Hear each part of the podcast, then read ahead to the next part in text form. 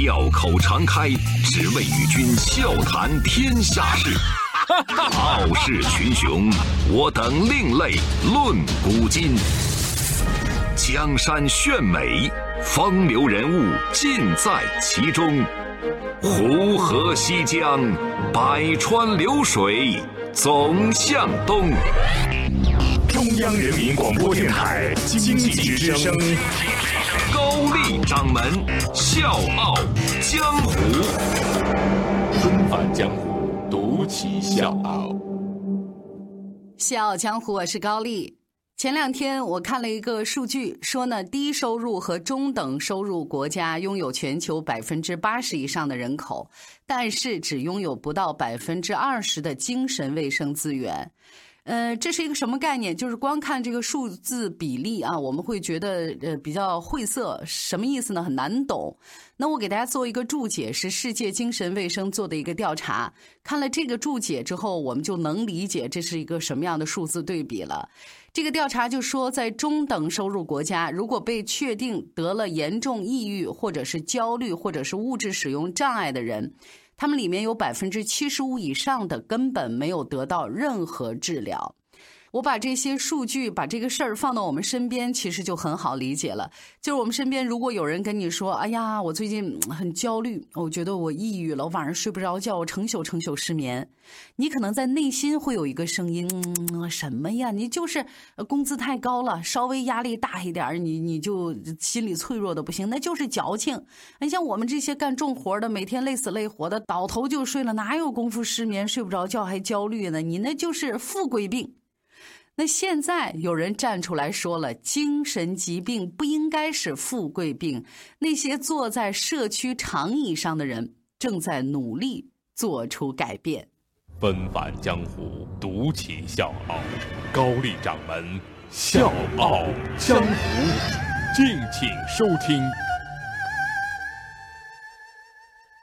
二零零五年那个晚上，津巴布韦的心理医生契班达接到了穆塔雷市一个医生打来的电话。他告诉契班达说，他之前治疗过的一个抑郁症患者是二十四岁的埃丽卡，用老鼠药自杀未遂。齐班达接了这个电话之后，就特别担心，就让这个医生告诉艾丽卡的母亲说：“尽快带女儿到我这儿来看病。”可是三个礼拜过去了，艾丽卡没有来，齐班达也没有听到任何关于她的消息。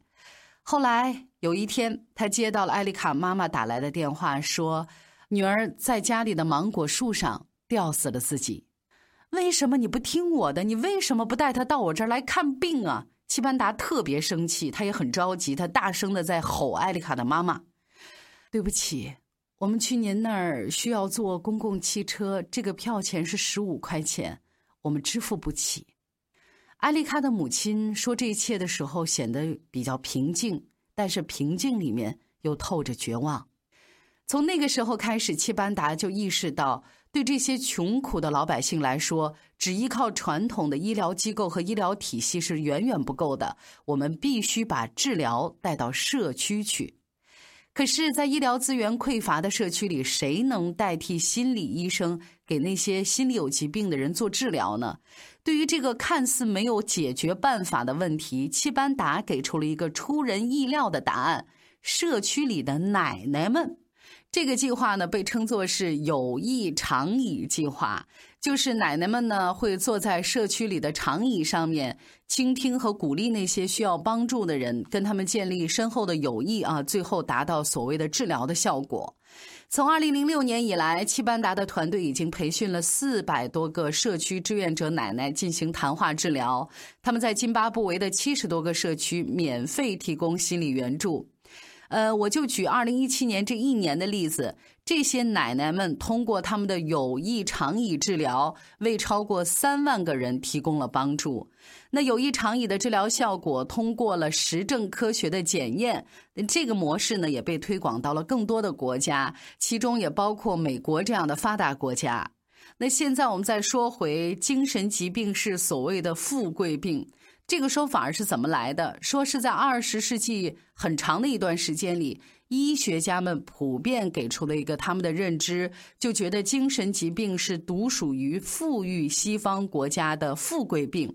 那在一些贫穷的地方根本就不会得这种病。一九五三年，世界卫生组织的精神病学家 J.C. 卡罗瑟斯在他的论文里面就明确的说了一个事儿：非洲人的心理发展水平不足以让他们产生抑郁这样的心理问题。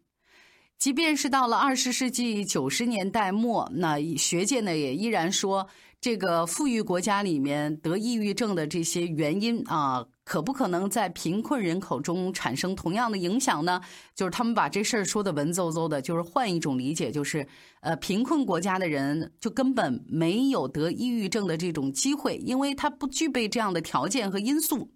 伦敦国王学院精神病学、心理学以及神经科学研究所的教授阿巴斯是这么描述他们怀疑的理由的：如果你只有一个孩子，当他不幸去世的时候，你可能会悲痛欲绝；但是如果你有七个孩子，当你的第八个孩子因难产而死的时候，你可能就不会那么伤心了。帕特尔是一个在伦敦接受正规传统而且是高等医学教育的专家。他刚到津巴布韦首都哈拉雷的时候，也误以为说非洲民众的精神问题不会是真正意义上的精神疾病啊，就是他们很穷，他们没理由得这种富贵病。在采访当地的医生和病人的时候，他就发现。呃，这些地方最常见的精神疾病有一个统一的名字，是他们当地语言勺纳语当中的一个词儿啊。这个词儿还挺长，很难拼，结尾字符是 “cisa” 啊，我们就全当它叫 “cisa” 啊。等这个帕特尔去问这个得病的这些患者说：“你得了这个 cisa，你是什么感觉呀？”这个答案让他感到非常意外，而且又特别的熟悉。这些患者说：“我觉得很绝望。”我很疲惫，我没法面对问题，我对生活失去兴趣，这不都是典型的抑郁症的症状吗？呃，这跟我在伦敦南部诊所治疗的抑郁症患者的症状是相同的，情绪痛苦的基本性质和身体疼痛没有差别，他们寻求帮助的方式可能会不一样，但是人类会以同样的方式来感受它。帕特尔说：“抑郁症不是富贵病，人人都可能得抑郁症。”当帕特尔在津巴布韦的时候，世界银行正在开展一项叫做“全球疾病负担”的研究。他们发现，在世界范围里，造成疾病的最大原因是精神障碍。主要是抑郁症、焦虑症这些常见的精神疾病，它们导致了世界上七分之一的疾病。就是说，你心理状态不好，你情绪不好，可能会导致其他疾病的主要因素。那抑郁症患者更容易得上其他的病，而且治愈的可能性非常低。与此同时，这些地区的相关医疗资源又非常的匮乏。那也就是帕特尔和普林斯的研究给出了我们节目一开始的那个数据比例：低收入和中等收入国家拥有全球百分之八十以上的人口，但是只拥有不到百分之二十的精神卫生资源。在中等收入国家，如果你被确诊得了严重抑郁，或者是焦虑，或者是物质使用障碍，有百分之七十五以上的人根本得不到任何治疗。那在撒哈拉以南的非洲，精神分裂症和其他精神疾病的治疗差距可能超过百分之九十啊！这个治疗差距就是说，需要和应该获得治疗的精神障碍患者和实际接受了治疗的患者，他们之间的这个差距。从两千年开始，世界卫生组织的精神卫生地图集这个项目就开始收集世界各地精神卫生资源的信息。二零一七年的地图集显示，在高收入国家，每十万个人里面有超过七十名的精神卫生工作者；那在低收入国家，每十万个人里面只有两位精神卫生工作者。那津巴布韦呢？大概有一千三百万的人口，但是全国上下只有九家精神卫生机构，其中只有两家有专业的精神科医生。就是直观的数字，我们就可以看到，一个医生要负责超过一百万人的精神健康，他怎么可能负担得起呢？而让人担心的在后面，就是津巴布韦平均每四个人里面就有一个人经历常见的心理障碍。那另外，在一些观念落后的国家，很多精神疾病患者被看作是异类、变态、疯子。这些人甚至吃不上东西，没有干净的衣服，没有舒服的住的地方，他们的安全、隐私这些基本的生活需要都得不到保障，更别提什么尊严，甚至还会受到监禁和虐待。值得庆幸的是，因为有像帕特尔和齐班达这样一直在关注这个问题的专家，他们一直也在不懈的努力。贫困地区的心理问题开始引起越来越多的重视，人人享有精神健康已经被纳入二零三零年联合国可持续发展目标。二零零六年，齐班达开始把心理干预带到贫困社区的探索。经过在哈拉雷的调查，他发现抑郁症患者比较多的是一个叫姆巴雷的贫民窟社区，他就决定在这儿开始实验。但问题显而易见，在他去以前，姆巴雷的医疗资源就已经非常少了，所以当地的医疗部门没有办法给他提供什么项目的医护人员呀，各种支持，甚至没有办法给他提供一个房间啊，让他来出诊。所以想开始项目，他必须自谋出路。既然没有专业的资源可以依靠，那留给他的唯一解决办法就是就地取材，用业余的人和业余的场地。非常巧，这个社区呢有一大批时间特别充足的奶奶们。那这些奶奶呢，平常不跳广场舞，就是坐在长椅上，呃，老人们自己之间在那唠嗑。那这些老人偶尔会帮社区做一些简单的服务工作，然后拿一点很少的工资。齐班达用两周的时间对这些奶奶们呢做了一些培训，告诉他们什么是心理疾病，怎么来做问卷调查啊。他专门给津巴布韦的社区设计了一个呃诊断抑郁症的这么一个问卷调查，还有就是怎么进行提问解决这样的对话模式来做治疗。齐班达在院子里面摆了几排长椅，把这个院子就变成了他的露天诊所。也就是因为这个原因，这个项目呢被命名为“友谊长椅”。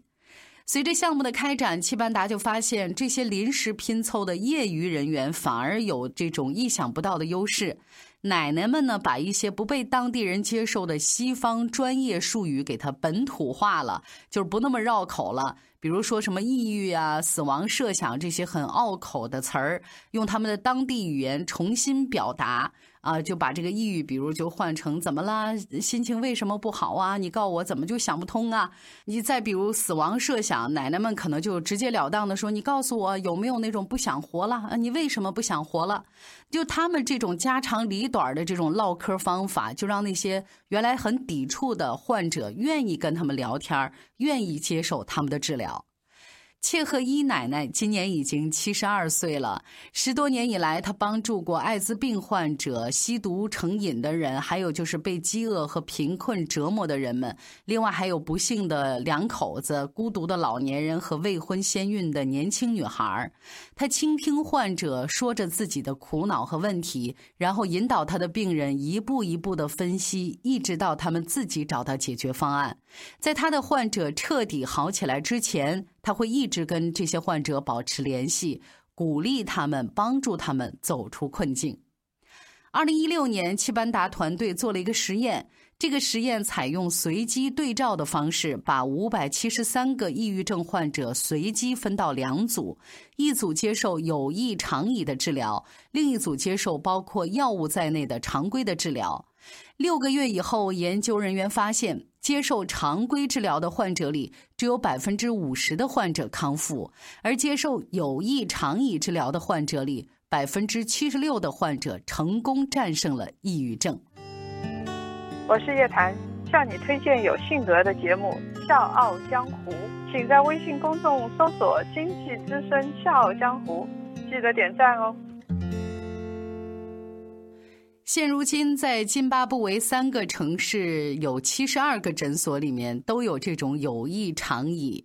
在过去的两三年时间里，大概有四万名患者接受了治疗，这里面多数都是女性。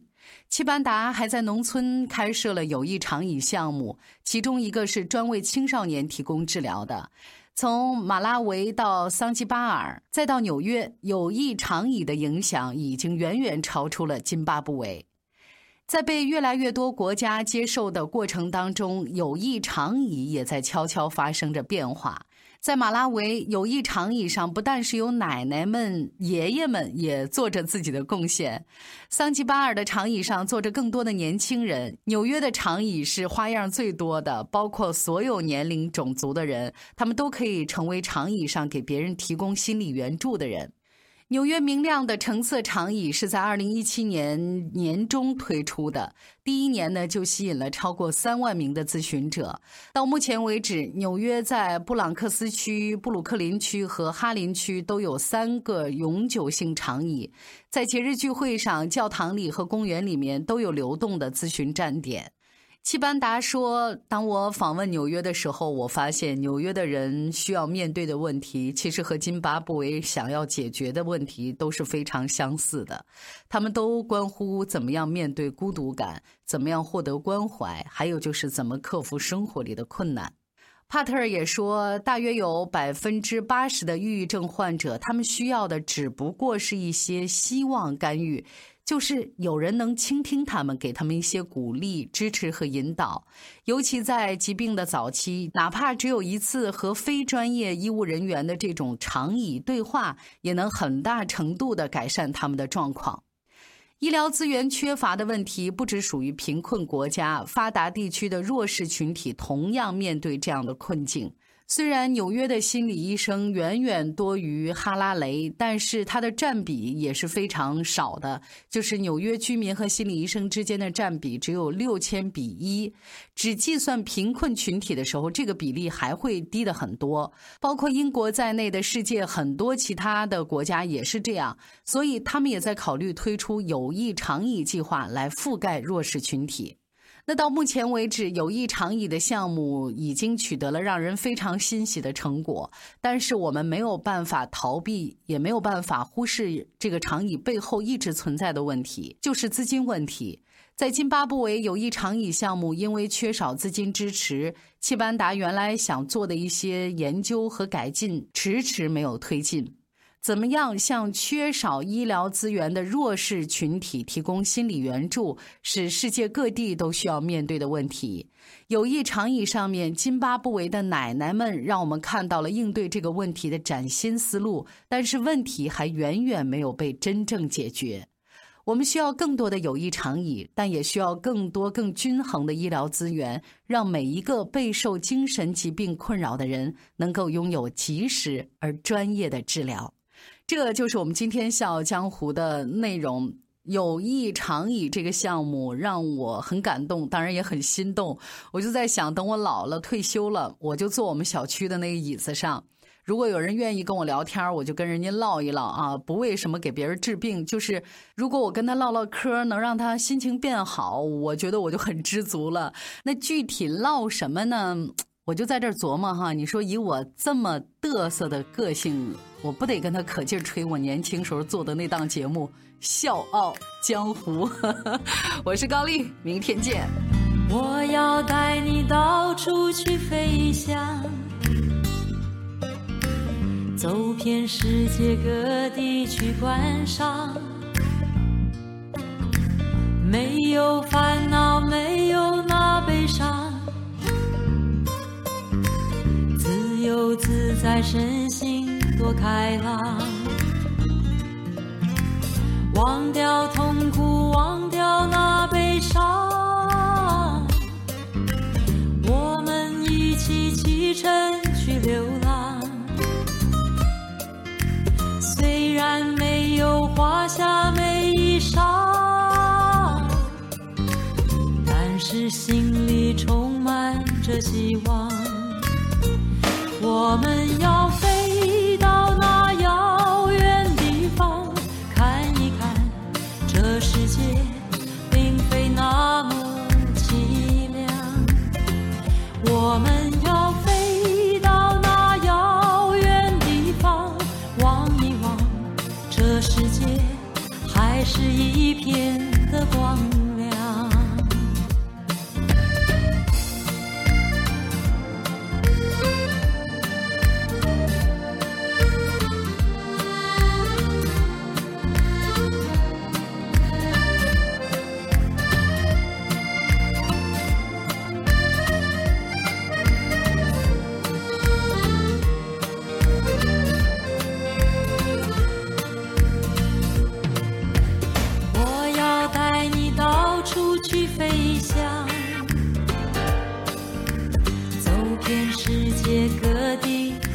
上，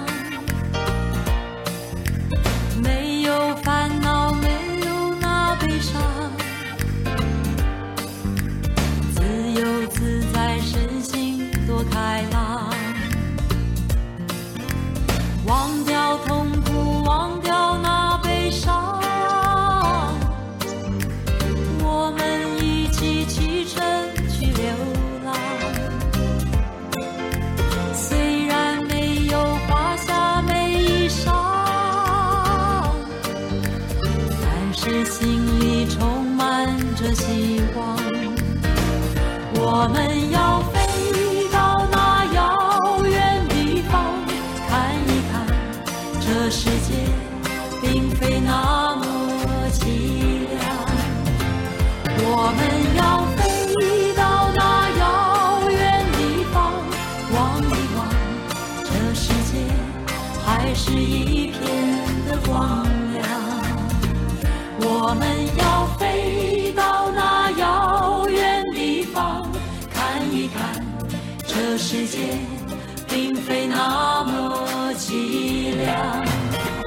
我们要飞到那遥远地方，望一望，这世界还是一片的光亮。我们要飞到那遥远地方，看一看，这世界并非那么凄凉。我们要